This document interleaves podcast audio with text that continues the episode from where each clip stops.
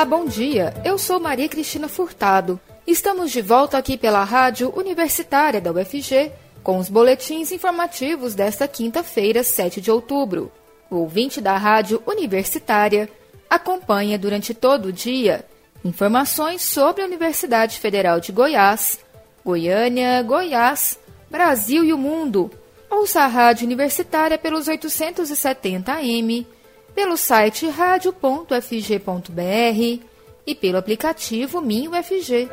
Tanto a Defensoria Pública do Estado de Goiás quanto a Comissão de Direitos Humanos da Ordem dos Advogados do Brasil, Seção Goiás, OAB Goiás, consideram inconstitucional a nova lei estadual sancionada nesta terça-feira, que determina que os usuários de tornozeleira eletrônica paguem por elas. As instituições acreditam que a medida é desigual e irá afetar diretamente os detentos mais pobres, que são a maioria no sistema prisional. O Ministério Público do Estado de Goiás ainda não se manifestou sobre a nova lei. Na prática, a nova lei institui a cobrança da utilização da tornozeleira para qualquer usuário, investigados, acusados, presos ou condenados, exceto aqueles que são beneficiados com assistência jurídica gratuita. Os estados do Mato Grosso e Santa Catarina também já sancionaram leis que adotam a cobrança do uso do dispositivo de monitoramento eletrônico. Entretanto, em nota, a Defensoria Pública informou que, segundo a compreensão do órgão, a monitoração eletrônica possui nítida natureza jurídica penal e processual penal, e não simplesmente penitenciária, e, portanto, somente a União teria competência legislativa para tal proposição. O presidente da Comissão de Direitos Humanos da OAB Goiás, Roberto Serra, concorda com o ponto de vista da Defensoria. Além da perspectiva legal, a Defensoria chama atenção para o fato de que o custo individual pela manutenção do réu acusado encarcerado é significativamente maior daquele previsto para a monitoração eletrônica. De acordo com a Diretoria Geral de Administração Penitenciária, um preso custa, em média, R$ 2.500 por mês. Já a tornozeleira eletrônica tem custo mensal de 245 reais. A Defensoria aponta ainda que o custeio do monitoramento é inerente à atividade estatal básica, já financiada via tributos, ou eventualmente pela já prevista pena de multa, ordinariamente aplicada em sentenças condenatórias, e que a monitoração eletrônica tem como intuito afastar os nocivos efeitos do encarceramento, como, por exemplo, o controle das facções criminosas existente dentro dos estabelecimentos prisionais, cujo domínio se estende à população ainda sujeita ao poder de mando oriundo das unidades prisionais. Roberto Serra, da UAB, explica que, na verdade, o governo estadual deveria promover mais ações de desencarceramento e promoção da ressocialização desse grupo. Atualmente, Goiás tem uma demanda de 10 mil tornozeleiras eletrônicas. Sendo assim, existe uma fila de espera de cerca de 5 mil pessoas. O advogado explica que a nova lei pode afetar diretamente os mais pobres, que são a maioria do sistema carcerário brasileiro. A Defensoria Pública de Goiás também se preocupa com este ponto e afirma que o contexto de vulnerabilidade econômica que permeia expressiva maioria dos réus e apenados precisa ser sempre levado em consideração, como acontece, por exemplo, a dispensa de pagamento de fiança, notadamente em relação aos assistidos e assistidas pela Defensoria Pública.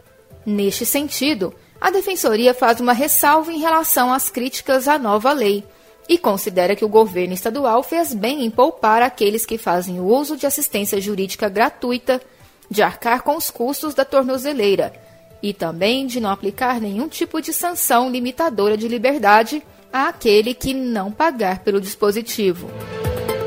O preço do cafezinho de todo dia deixou a bebida bem mais amarga para o consumidor, que já está pagando quase o dobro do ano passado. Somente no último mês de setembro, o quilo do café subiu em 16 capitais brasileiras, segundo a Pesquisa Nacional da Cesta Básica de Alimentos, divulgada pelo DIEESE, e a maior alta ocorreu em Goiânia, 15,7%. As cotações do produto mostram uma alta de 116% no preço da saca do grão de um ano para cá, por causa de fatores como a queda na produção por problemas climáticos e o aumento das exportações, que deixaram o café mais escasso no mercado. A saída para o consumidor foi reduzir o consumo da bebida, o que resultou numa queda de até 50% das vendas. O presidente da Associação Goiana de Supermercados, Agos, Gilberto Soares, informa que o preço médio do quilo do café moído no atacado saltou de 14 reais no fim do ano passado para 26 hoje. Mas, segundo ele, o valor cobrado já chegou a 32, quando o consumo caiu até 35% e os supermercados frearam as compras. Além de reduzir as compras, ele diz que o varejo também acirrou as negociações com a indústria para tentar reduzir o impacto dos reajustes. As 40 indústrias de café instaladas no estado também já estão sentindo muito o impacto da alta do preço do grão para o beneficiamento. O Brasil é o maior produtor exportador de café do mundo e enfrentou dois períodos de estiagem e geadas na época da florada nas principais regiões produtoras, como o sul de Minas Gerais, São Paulo e o norte do Paraná. O presidente do Sindicato das Indústrias de Torrefação e Moagem de Café no estado de Goiás, o Café, Jacques Jamil Silvério, lembra que a queda na produção deve continuar no próximo ano pois os problemas climáticos sofridos pelas lavouras este ano se refletirão na colheita da próxima safra, colhida em 2022. Além disso, ele lembra que este recuo da produção também veio acompanhado de um aumento da demanda mundial pelo produto. O resultado foi o recorde nas vendas externas neste ano, mesmo com o café mais escasso no mercado interno. Segundo ele, os produtores já venderam o café colhido este ano, ou estão segurando o produto à espera de melhores preços. A ABAR, Associação Brasileira das Empresas Aéreas, anunciou nesta quarta-feira que todos os trabalhadores e colaboradores das companhias terão que tomar a vacina contra a Covid-19. A entidade é integrada pela Gol, Latam, Voipaz e Itapemirim. Segundo o comunicado, o objetivo é ampliar os protocolos sanitários e garantir segurança aos passageiros e funcionários. Cada companhia adotará a medida em prazos diferentes, mas, segundo a nota, a regra começa a valer até o fim de 2021. Não citou uma data específica. E o Brasil chega à marca de 95 milhões de pessoas imunizadas contra a Covid-19. Vamos saber mais detalhes na reportagem de Daniel Ito, da Rádio Agência Nacional.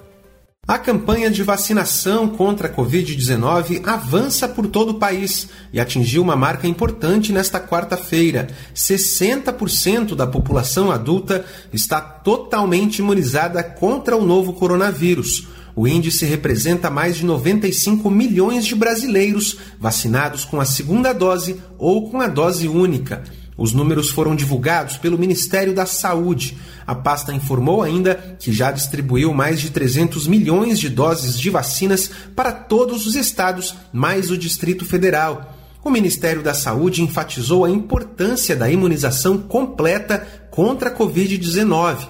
Quem não completa o esquema vacinal fica mais vulnerável à infecção pelo novo coronavírus e mais propenso a desenvolver a doença em suas formas mais graves. A pasta informou que atualmente cerca de 17 milhões de brasileiros estão nessa situação e precisam tomar a segunda dose, mesmo que com atraso.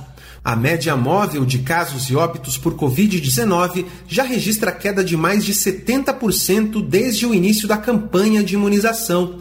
Em setembro, o Brasil registrou o menor número de mortes pela doença em 2021.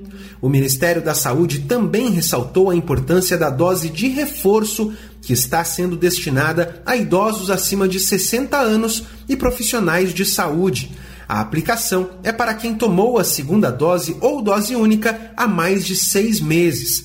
Pessoas imunossuprimidas também têm direito, mas devem tomar a dose de reforço 28 dias após a segunda dose ou dose única. Da Rádio Nacional em Brasília, Daniel Ito. Aparecida de Goiânia, na região metropolitana, ganha um viveiro de árvores do Cerrado. O município implanta o programa Cidades Verdes, idealizado em 2019 pelo Conselho Regional de Engenharia e Agronomia de Goiás, o CREA Goiás. O programa começa a ser apresentado a Goiás como uma grande aposta no desenvolvimento urbano sustentável.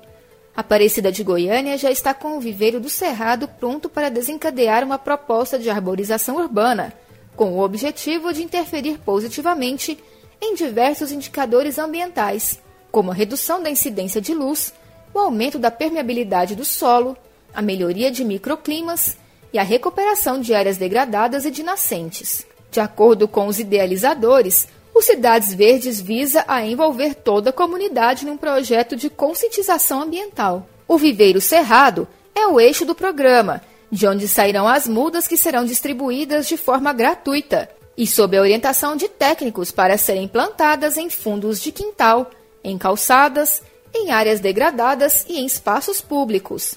Em Aparecida de Goiânia, com 1.900 metros quadrados, o viveiro do Cerrado foi construído em uma área do Parque da Criança, no setor Mansões Paraíso. A administração local investiu mais de 500 mil reais na ideia, utilizando recursos provenientes de multas pagas por empresas que são destinadas à compensação ambiental. Boletim informativo da Rádio Universitária volta logo mais às 3 horas. Fique ligado na programação pelos 870 AM, pelo site radio.fg.br e pelo aplicativo MinUFG. A Rádio Universitária também está nas redes sociais. Siga a rádio no Instagram e no Facebook. E não deixe de conferir os informativos em formato de podcast pelas redes sociais e nas principais plataformas digitais de áudio. E se puder, fique em casa. Maria Cristina Furtado para a Rádio Universitária.